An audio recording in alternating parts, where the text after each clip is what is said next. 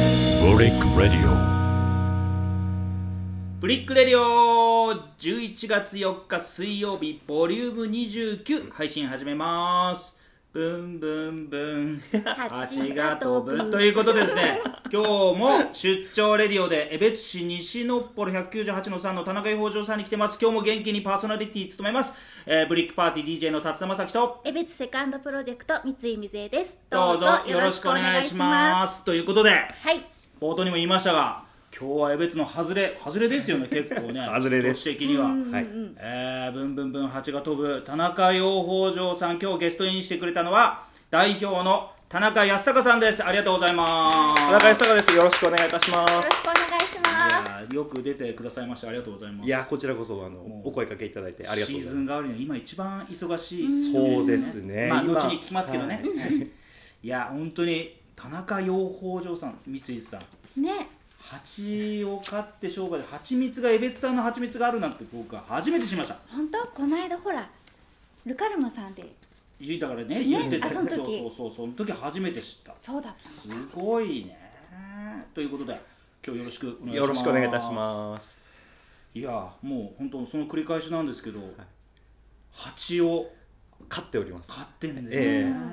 なかなかやっぱりこう蜂を飼うってイメージないと思うんですけどペットじゃないしペッねトじゃないペットじゃないペットじゃないんですけど実はうんうんペットとしては一番歴史が古いんですえ蜂そがうなの蜂ってなんでかっていうとピラミッドのあの壁がありますよねはいはいあそこに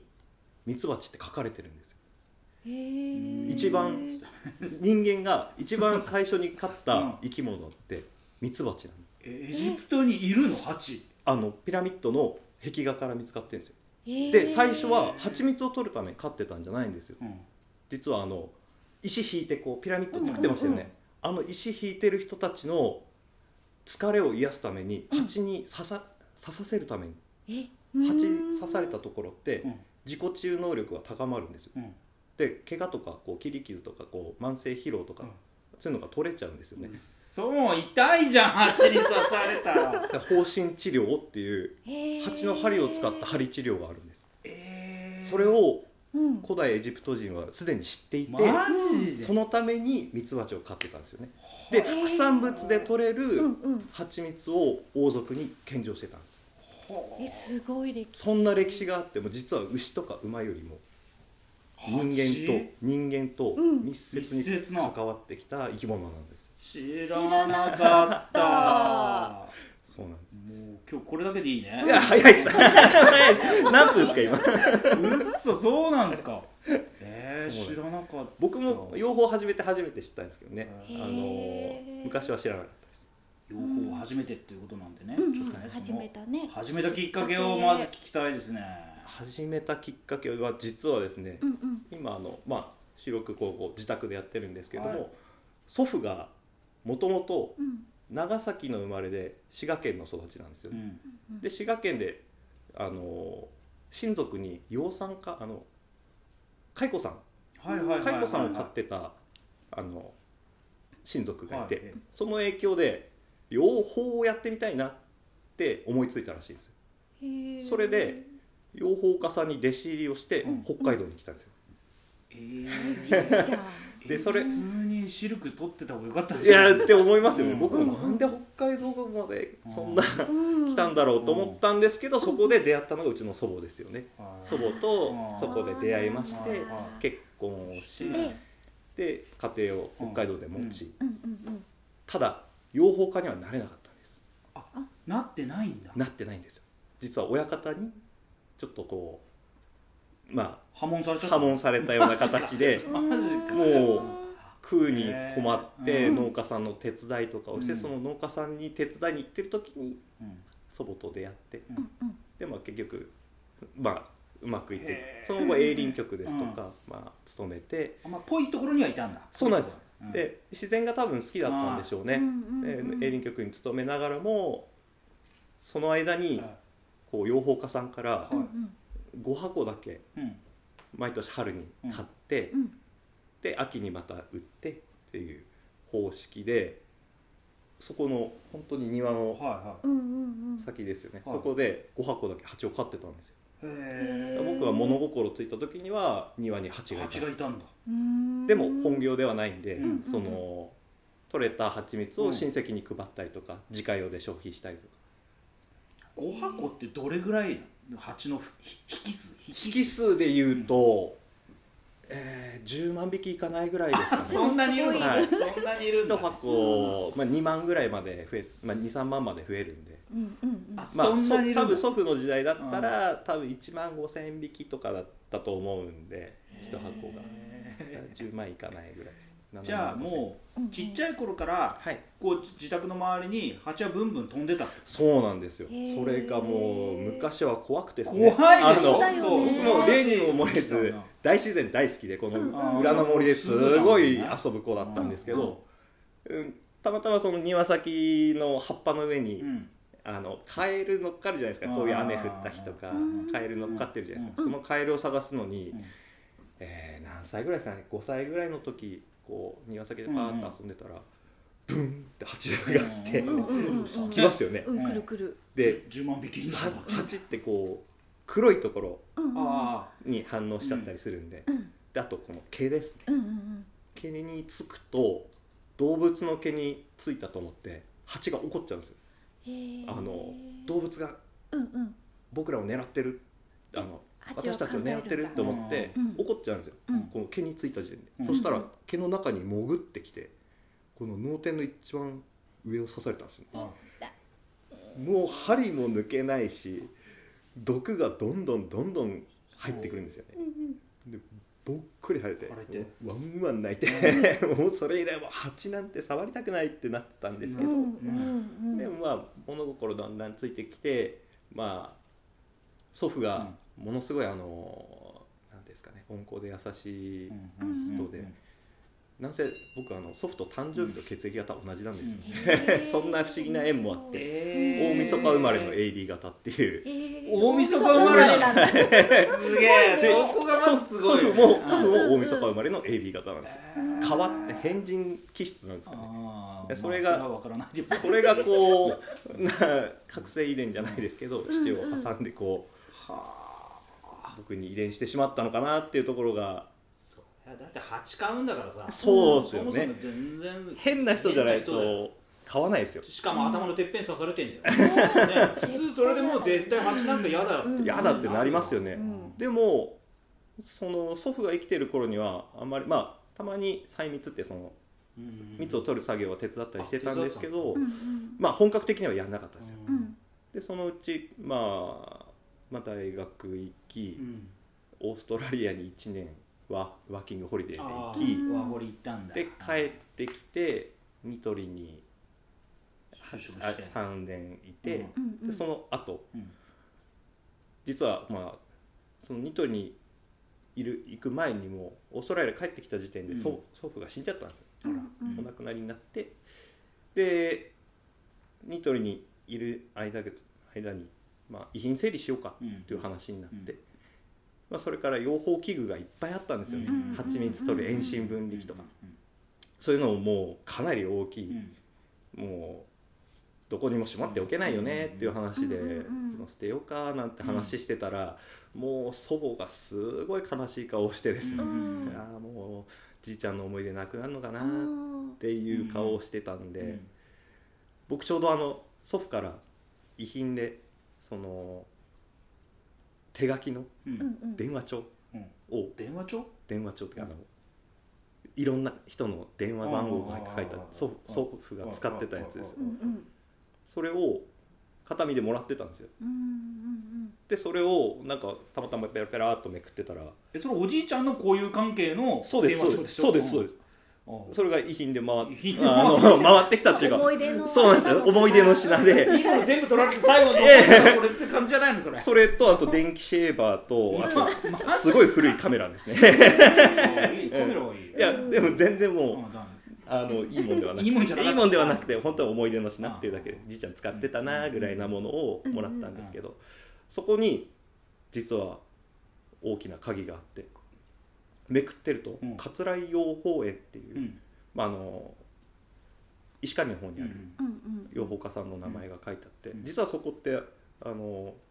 祖父は生前鉢を買わせてもらっでてで最後は秋には持ってってもらってってはいいはいうあのお付き合いをしてたところででどうしてもその養蜂器具を捨てたくないからうんうんうん僕も5箱だけ買いたいんですけどうんなんとか祖父と同じようにしていただけませんかっていうお電話をしたんです電話しよたわけだそうなんですよへえそれいくつの時いくつの時それが27の時でへす27ーうんうんちょうどそうですね27の時で結構このままでいいのかなって迷いがすごいある時代でうんとりあえずでも、まあ、養蜂やってみたいっていう気持ちを伝えたわけですよう。んうんうんそしたら、まあ、1週間うちに勉強しに来ないかって言ってくれたんですよね。おうおうおうおうおうおうお前いきなり養蜂やるなんて言ったっておう前ん知識もないないしね、うんそりゃそうだじいちゃんのは見てきたけどねそうだね病気もあるんで病気出したら他の周りの方に迷惑をかけるうん周りの養蜂家さんに迷惑をかけるっていうことで、まあ、あのちゃんとした知識を持って養蜂をやんないとダメだよっていうことでうちに来ないかっていううんへー一週間いい人うんうんあのもうそれこそあのオーストラリアに持ってったトランクに いっぱいこうんう服詰め込みまして泊まり込みで石狩の方にへ行ーってうんでそこで1週間まああの仕事うん手伝わせてもらって、うん1週間経ったところでう「んお前本気でやる気あんのか?」うんうんって言われうてんいや実はもうニトリもやめました」とうん「うん今何もしてないんですようん」まあ、僕もその気だったんであもうみその時もうニトリやめちゃってたのねそうですもうちょっとは新しいことを始めたくてあら、でうんでそんないきさつを話したら、うんまあじゃあううちで弟子にしてやるとうんうんうんでお前がまともにできるようにもしなったら、まあ、独立させてやってもいいぞっていう話をしていただいへてーでまあそちらのうん桂養蜂園さんの方で3年間弟子としてはいやっぱ3年ぐらいかかるんだはいでも3年でも早い方だ早いかなり早い方だと思いますあのそんな既得な親方いないですいやじゃあ、あそのその最初の1週間って結局な何だったのさはまずあの使用期間ってあるじゃないですか、うん人を見るための、うん多分親方が本気でこいつやる気あんのかっていうのを見て、うんみ見るところの期間だったと思うんですよ今考えるとですねだよねはいちょっと置かないからね、多分大変な仕事だろうしねもう本当にあの手伝いに来てくれる方も最初のちょっとリアクションで分かってるんですよやっぱあのうわーってなっいやた らもうなるうわ蜂の音やだブンってなった らもう99%そうなる身がこうギュッとこううんうん縮こまる多分皆さんも例にも漏れずやっぱ蜂の音ってそうなっちゃうと思うんですよ自然とこう防御反応というか怖いわなりますよね歯音はそうなんですよでもう親方のところに弟子入りして一発目に僕刺されたら耳の中ですからね 刺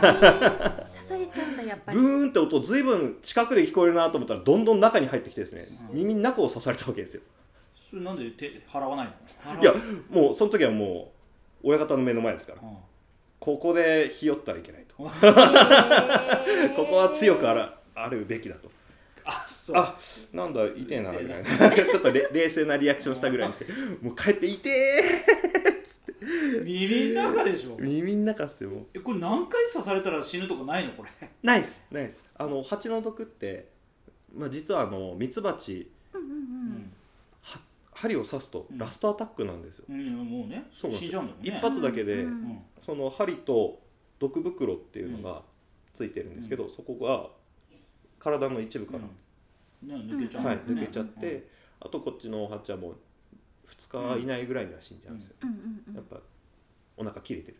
でもこの毒袋と針を残すっていうのはもう家族を守るためうん他うのん自分のか家族をうん自分の仲間たちを守るたすごい数めのいる家族そうねですそうですそうです1万匹ぐらい家族なんでしょはい、まあ、一箱が一ファミリーなんで、うんあー一匹の女王にその子供たちうがんうんうん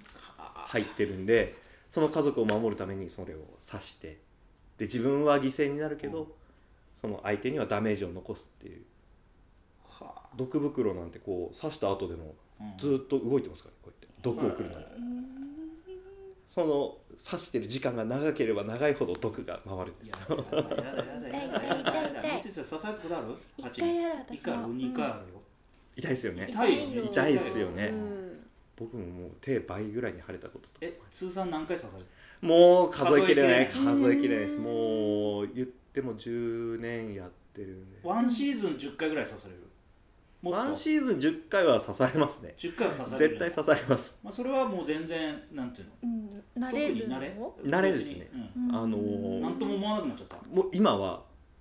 蚊とブヨの方が嫌ですああー絶対こう山の中にう箱を置いてるんでんうんで管理するのにこうんう、まあ、内見っていうんですけど、うん蜂の様子を見るために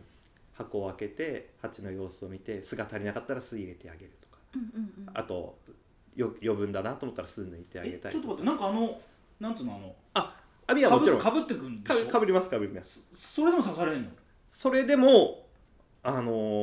ー蜂の機嫌が悪い時天気が悪い時に見たりだとか、うんうんうんあとはこう花が今ないですよね、うんうんこういう状態で見ると蜂の機嫌があまりよろしくないんですあよ、らえー機嫌開けた時お点で腹空いてんだお腹空いてうるんそうですんうん、開けた時点でこう餌が少なかったりすると、まあ起こりやすいわけですようね、んそれ手土産かなんか持ってた花束も持ってそういうあのしあない花束持ってく場合もあります、あのへー餌ちゃんと入れてあげたりとか花粉の代わりになるものをあげあげたりとかうん冗談で言ってみた けど花束意もち外ゃんにとセあるんでンすスよあるんじゃないそうなんですえーして親親方のところ3年はい修行してはいで独立をまあさせて独立させていただいいただいたてとはい何か所かあの北条っていうそのうんうんうん鉢を置く場所をうん分けていただいてでまあ独立をさせてもらったんですけれどもなかなかこの独立させていただくっていうことがうんうんないことでううんんなかもうそれは何だろそうんなマーケットを守ろうとすることとかなのかないやなぜかというと個体数えー、と置く場所が限られてるんですよ、さうんあのーうん鉢って置いたその包丁一つにつき、半径3キロ以内こう他の方とかぶんないよううにんうんうん円を描いて北海道の方で管理してるわけですよ、うんうんでそれをかぶらないように適正な配置をしてうんうんみんなで、えー競合することなく蜂蜜を取りましょうっていううん法律があるので、ま要は蜂は行動範囲が3キロ半径3キロぐらいあそるうですね大体3キロぐらいあれ3キロ飛ぶんだあれ飛びますうんもう研究だと、えー直線距離だと6キロぐらいまでへ本当に花のない時はですねでー必戻ってくずんのもねそうですすげえわ必ず帰巣本能っていう巣に帰る本能があって、鉢箱置きますよね、うん置いたとこから出る時にうんこう周りの景色を覚えてへー螺旋状に上空に飛んでくるんですよねうんうんうん螺旋状に飛んでって周りの風景を覚えてうんうんから花の匂いのする方めっちゃ花いんだねおーい嗅覚が実はこう触覚についてるんですようんあの可愛いうんうんニコちゃん大魔王でし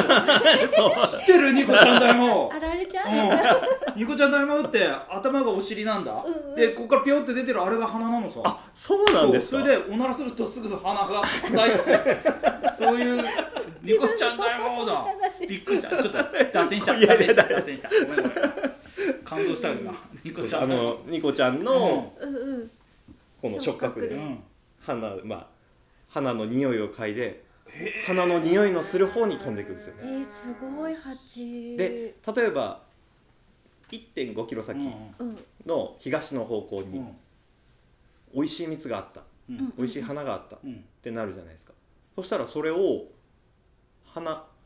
まあ蜂蜜を吸っうてんうんうん巣に戻るわけですよね巣に戻ったらただ蜂蜜を渡すだけじゃなくてその情報を仲間に共有するんですよあるぞってそうそうです蜂は言葉を持ってるってお姉ちゃんから聞いたそうよそれが八の字ダンスって言って、八の字ダンスはい巣の上でうん八の字にこう尻尾を揺らしながらうんうんうん羽ばたきながらダンスを踊るんですよ八のだ八字がゆえに八の字なのそうなんです八の字なんですよなぜか面白いですよねそれもすごいね面白いですよ ねでその八の字の踊り方で、うんどっちの方向にどのぐらいの距離にこの花の蜜があったよってみんなに伝えると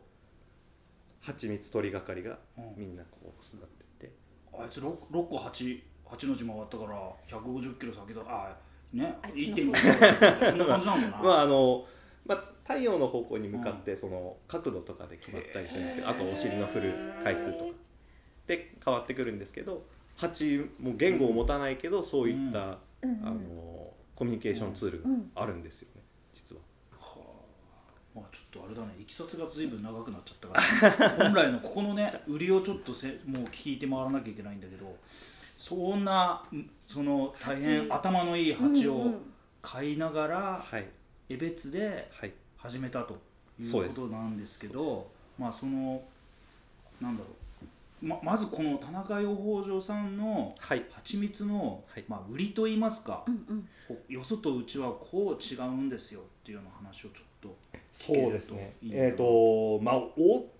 大きくこう変わるっていうのは、うん、あまりないんだ声を大にして言えないんですけど、ううんちとしてはこだわりを持ってるのは糖度ですね。糖度を糖度はいあの蜂って蜜を貯めて、あの蜂の巣に蜜を入れますよね。で蜜を入れてこう水分を飛ばしていくわけですよ。うんうんどんどん自分たちの羽ばたきと熱でうんうん水分を飛ばしてって蜂蜜を濃くしていくんですよね。うんで濃くなりきったところうんこれはもう完全に出来上がったってなるとその上に蓋をするんですようんうん、白っぽいやつ白っぽいやつですあねーうんうんあれ蜜蓋って言うんですけどあの蜜蓋がかかった状態が蜂としてはもう蜂蜜の完成品もはうこれ以上煮詰めることもいなはいうんいそう水分飛ばすこともないって認定したものに蜜蓋をかけるんですよねだからその蜜蓋をしっかりかけた状態で僕らは採蜜をするうんうんうんそうすると自然と甘みがその強いうん糖度の高いこうんう粘度の高い蜂蜜が取れるので、うんまああまり早く取りすぎるとこうシャバシャバなはいはい蜂蜜しか取れないので、うんそそううななんんでですすだから必ずその様子を見てあげて蜜蓋をしっかりかけた状態の時に蜂蜜を取ると人工的にそれ脱水はできないそれはちょっと偽物になっちゃあうんーですよ実はあへのー蜂蜜って加温すれば加温するほど、うんうんまあ、大体45度以上ぐらいで、うんあのビタミン群が壊れるって言われてるんですよねへー加熱してしまうとうん成分自うん体せっかくあのこの中に入ってるビタミン群が壊れてしまうのでその他にもあのミネラルとうんかアミノ酸だとうんうかんうん酵素が入ってるのでそういったものをなるべくこう蜂が持あってきたのえそ持ってきたままをうんまあのうんうんうん詰めてお届けしたいのはいではそういった加工は一切しないですね。へーすごいこだわりじゃないでもそこだわりれでしょ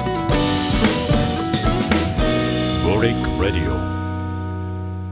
おいいねいいねせっかくなんでちちょょっっとと試食をさせていただきましょうとはいあらねらら食べてみちょてっくだとさいちらっといただきましょうよちょっと7種類うちでは生産してるんですけれどうんも、うん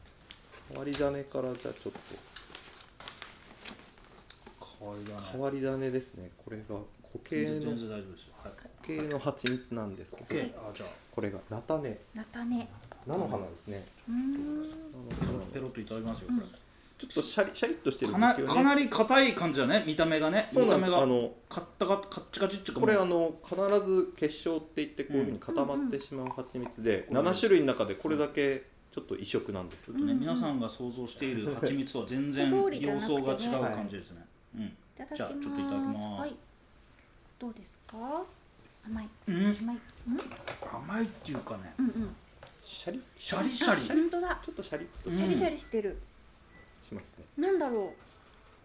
花の香りが強いんでううんうんすごい割と菜種って油ああうんのあれですよねちょっと食べやすいところだとでこれがこれが百花ですね100か百花って百の花って書いて百花って読むんですけどうんうんいろんなこううんたくさんの花から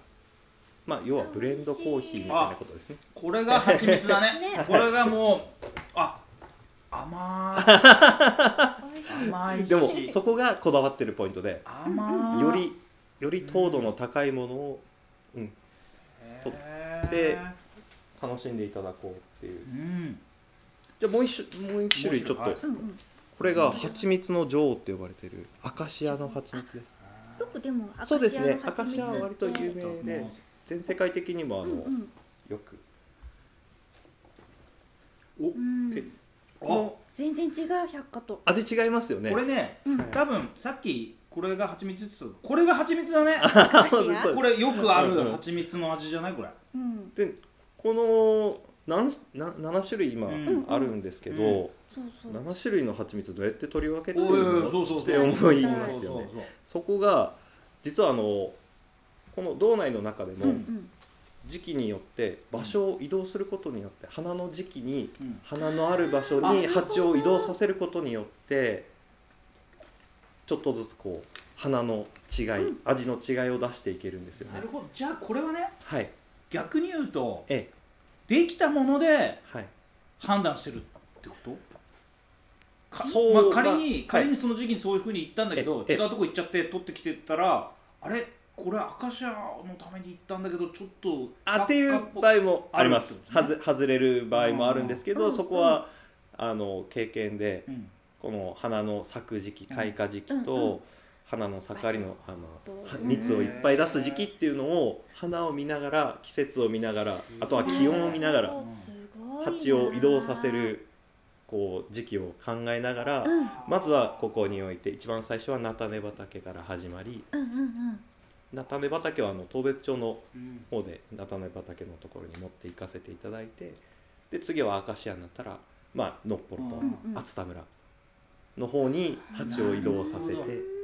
でその次は、えー、信濃花の時期になったら定山家の山の上、うんえー、と僕の場合は宝平峡温泉ありますようんね、うんうんうん宝平峡温泉の 300m 上ぐらいにうん蜂を置く場所があるのでへーそこまで蜂を持って行ってへー札幌岳の登山口ぐらいそうですそうですあのダムうんのあるところらへんですよねあっちの方まで鉢を持って行ってで花の多いところに離してあげると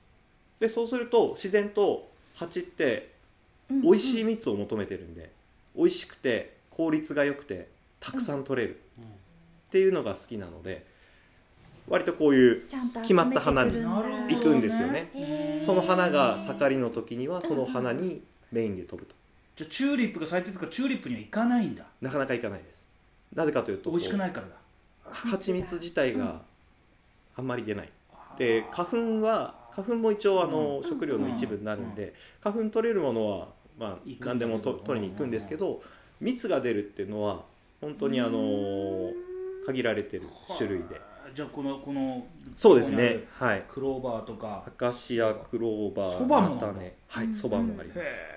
シナシナこのシナと円樹っていうのは山のあの定定山家の山の上で取ってるものですねへー知らん知らかなったか本当に頭のいい生き物で、ねえ、はそうだいよね蜂見直したねすごいいい子うん怖いと思ってたけどちょっと今日でも刺されたら嫌だだけいやさ刺さ仲良くしたいね刺されることは仲良くしたいそうですうん蜂と刺さないでってもう俺も何もしないからって何もしなければ本当に何もしないですよあの嘘刺そされたじゃん耳刺された時 耳刺された時はなんかやっちゃったねちょっと多分木立ってたんでしょうねあー春先のあんまり蜜が少ない状態うのん時に行っちゃったんちょっでとな機嫌をお伺いする のちょっと難しいな蜂の機嫌までわからないよねまあでもあれだね、うんうん俺ちょっと今の話聞いててわ分かったけど、うん結局蜂を買うっていうのはやっぱりその、はい花のことを理解しないとそうだうん蜂ね蜜ってそうですねないよねあのー蜂のことを理解するのはもちろんなんですけど、やっぱり北海道のこの今気候の変化だとか、うんうん花の変化も、うんまあそこら辺もあのー自分の経験、うん知識の中に入れていかないとなかなかいい蜂蜜は取れないのかなと植物のことを知り、うんうんうん天気のことを知り、うんですねちょっと今、あのー気候もだいぶ変わってきて、ううんうんん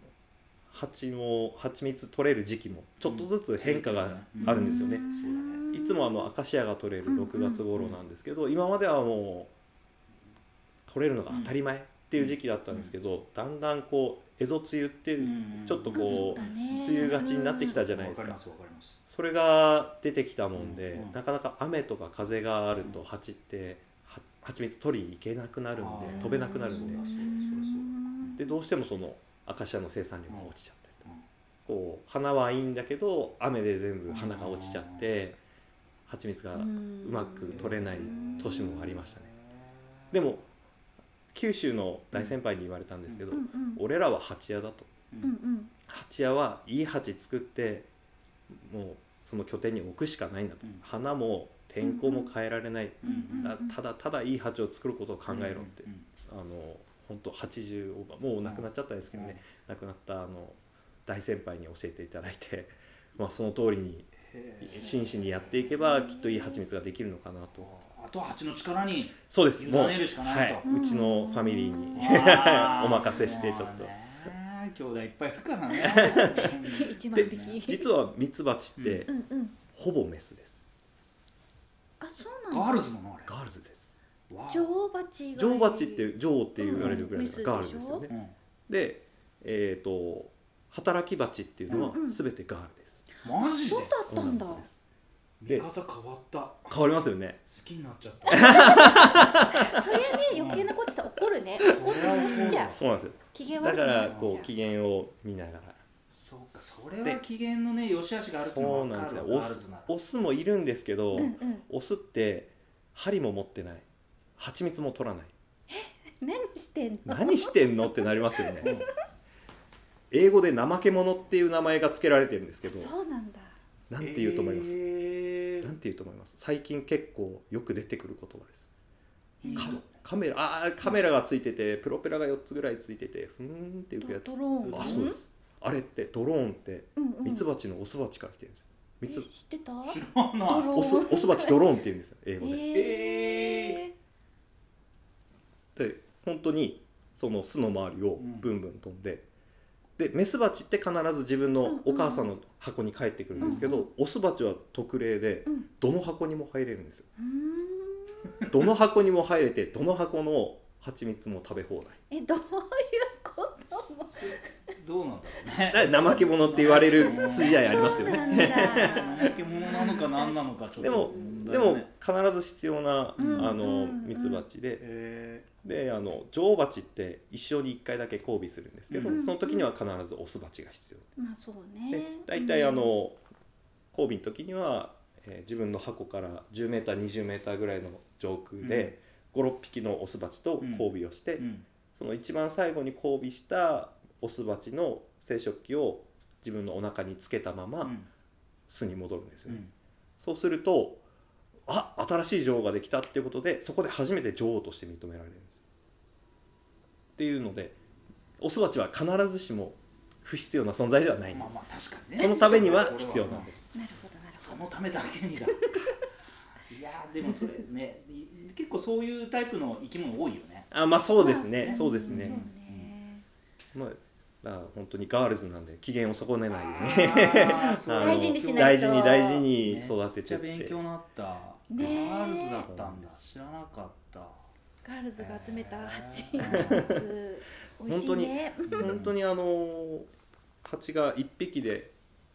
一緒に集める蜜ってこのティースプーン1杯分うっんうんてよく言われてるんですけどうんもう本当にこれはあそうなん蜂ただちのもっと大切に食べなきゃダメだね努力の結晶なんですうん何万匹いるって言っても1匹あたりはもう本当にこのうんさっきちっちゃいスプペーンロッと食べちゃったけど。そうだね一杯分っていうであれなんでしょこの後もう冬のシーズンになるわけそだうでかすら、ねはい移動されるとはいいうふうに聞いておるんですけど、そうなんこのです後のスケジュールはどういう感じなんですか、えーと大体11月の10日前後放送から大体1週間ぐらいにはえー鹿児島の方に九州鹿児島うん蜂を持って、はい、最南最南端の方に、はいトラック満載鉢を積み込みまして、うんうん。えー片道2500キロのうんへ旅に出ますえそしてそっちでへえその蜂蜜を取るわけですねちゃんとでまた取ら向ないこう向こうではあの蜂の世話をしてあげるだけですだけなんだそうです、うんもう花束しか持っていかないですへえそしたら全然生産されないのそうです蜂蜜はそうですただ向こうに行くメリットとしては、こっちで冬越しをしてしまうと、うん雪の中に埋めておくしかないとか、うんこうまあ、大きな倉庫があるわけでもないので、うんうん。倉庫の中で越冬っていうのは可能なんですけど、うんあ越冬するんだ越冬も可能なんですけど大体雪の中に埋めとく方法だと半分ぐらいしか死残んじゃらうなんいだ5割うんってところですねあでもその、うんまあ、陸路でずーっーと、うんまあ、函館まで走り、うんうんうん函館から青森まで、うんうんフェリーに乗り、うん青森から鹿児島まで、うんずーっと陸路で走り、うんうん。持っていくっていう苦労をちゃんとすればうん向こうで蜂を増やすことができるんですよねへもうー向こうは春が早くて2月にはあの菜種咲いてるんうでんあそうかも気温うんうんの、まあ暖かいところで蜂に負担をかけることなく、まあ、蜂が過ごしやすいようにっていうところがメインでえすよ、取ってきちゃわないの蜜働いちゃわないのいや蜂花がないですやっぱりあのあそっかそっかそっか鹿児島でもさすがにあその時期にそうかそうかそうかあの蜜が入ってくるようなは花は咲いてないんでじゃあ蜂が行動するのは生きるために行動するわけだまあもちろん蜂そうもですやってねとそうですあれなのかねもしれないはい普通になんというかこう、まあ、背面したりとかうんうんうんそういうまあのためだけには出ますけどそうなんだ基本的にあの冬の蜂って寒くなってくるとううんんおしくらまんじゅうしてうんこう球体になるんですよねうん巣の中でで温め合って温め合っておしくらまんじゅうしてうんで必ず発熱をする蜂もいるんでううんんその発熱をしながらその球体の真ん中うにん女王蜂を置いて女王蜂を守るぞっていうような寒い時期ものへーすごいで時期によってやっぱりこううん蜂も行動が変わってくるんで、うんえ途中でねえこう別れちゃう蜂とかいないのこう移動してっていやあ俺鹿児島いいない移動中にですかうん鹿児島いいなっつって鹿児島についちゃう蜂とかいない一回も戻りたくねえわ みたいなのもまあもう強制的に連れてく強制る あの箱に蓋がついてるんでうんでもそそうそ開けるんでしょそこ行ってそこに開けます開けるんだよねでも必全員ず戻ってきたかどうかってどうやって確認するの必ずでもあの出てった蜂って、うんその戻ってくるのその日のうちにはあ戻ってくる戻ってくるように戻ってへーあの蜂たちも考えてこでもバカなオスは、ね、どっか行っちゃう俺俺とか、ね、山崎慶太郎みたいなやつはどっかに行ったま まくるんだ違う方向にね入っちゃそうそうっうフラフラっと今日はこっちのお家みたいななで戻ったらあれねえあれねえわ田中さんのやつ田中さんの箱ねえわっつって言ってっていう場合ももしかしたらあるかもあたるよねなんかもうしたらあるかもあるかねもしれないうんもういい置いてくそそうのそうそうそう感じしょしゃあないやつそれはそれでうまくやっていけそうな気がするもん俺そうなんも あそうそうやってってそうです越冬して、ではいまた春になったらこっち戻ってきてそうですね今度は蜜の採取をするとはい、大体だから11月に向こうに持って行って、ゴールデンウィーク前大体4月の末ぐらいですね、じゃあ半年は北海道にいないんですねじそゃあうなんですはあまだ1月は結構あの帰省してることが多いんですけども、うんうんうん1月だけ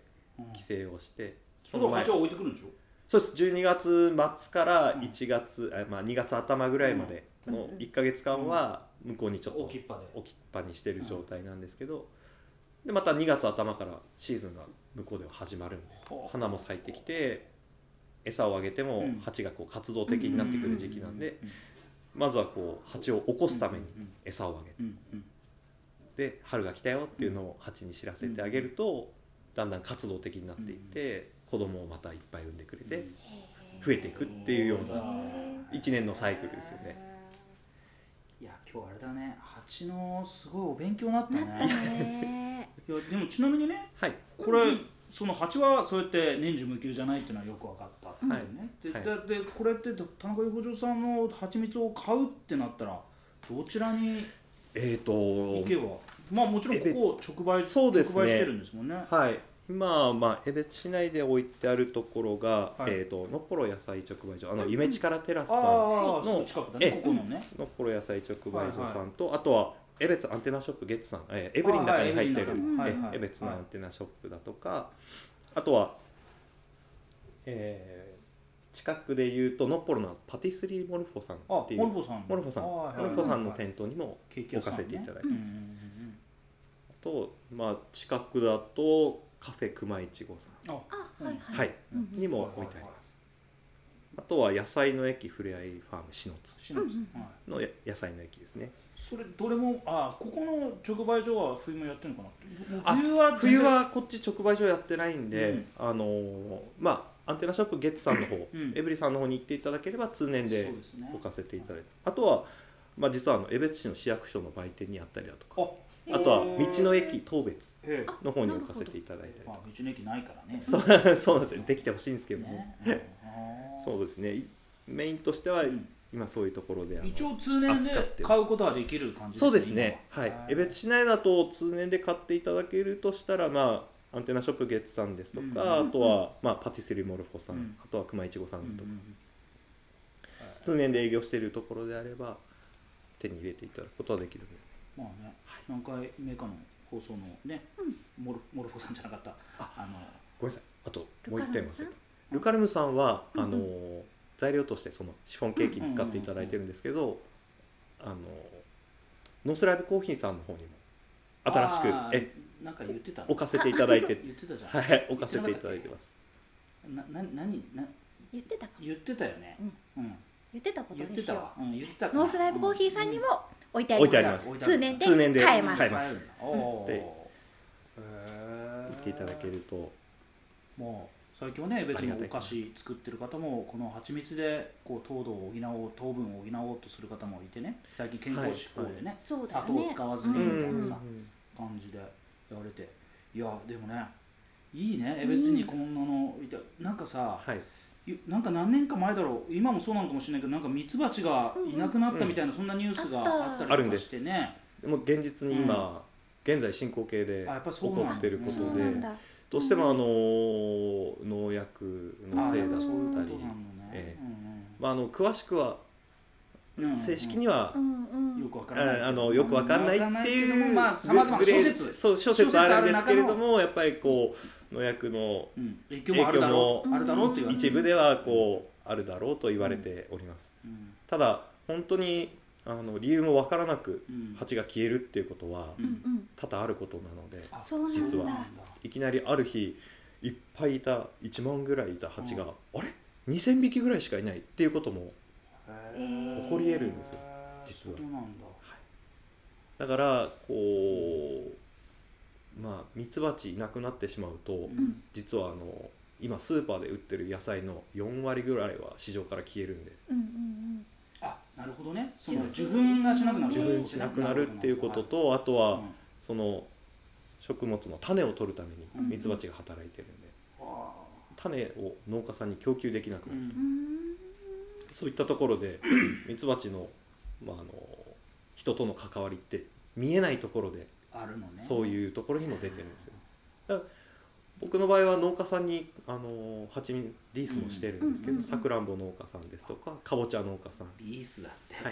ていハちチリごスいちごとメロンとねはいうんでそういう受粉が必要な、ところに行ってところにはバーってあやのるわけだはい、毎話して年あの納めさせてもらってへでそうするとあの生産量も上がるし形もいいものができるっていうので。すごいまああの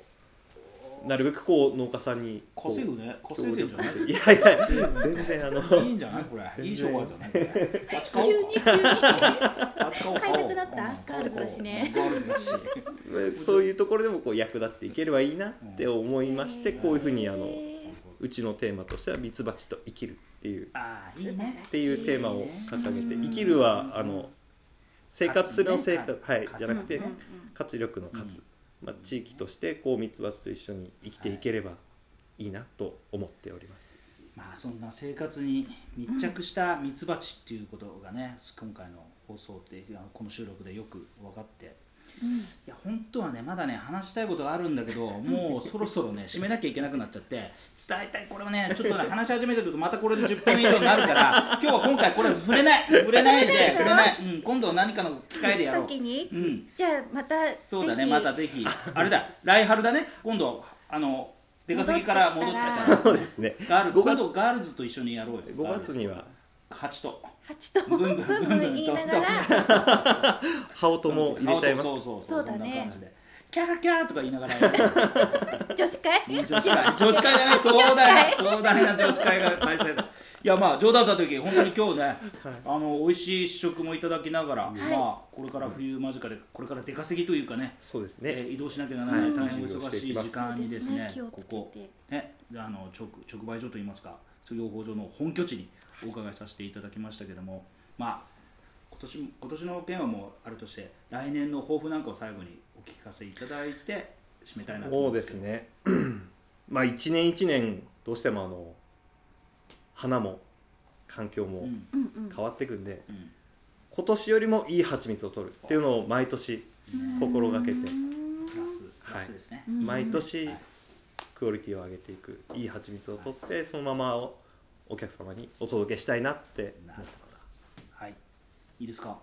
はいい、それでは今日はね、はい田中養蜂場この時間のゲストは田中康隆さんに、えー、ゲストインしていただきました本当にはいこれからの出稼ぎ大変だと思いますけど 気をつけ頑張って行くありがとうございますガールズよろしくお願いしありまがとうすございます。それでは今日はありがとうございましたありがとうございましたありがとうございました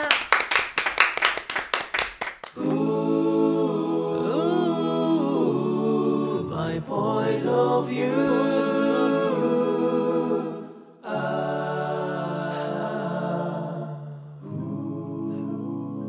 ブレイクレディオ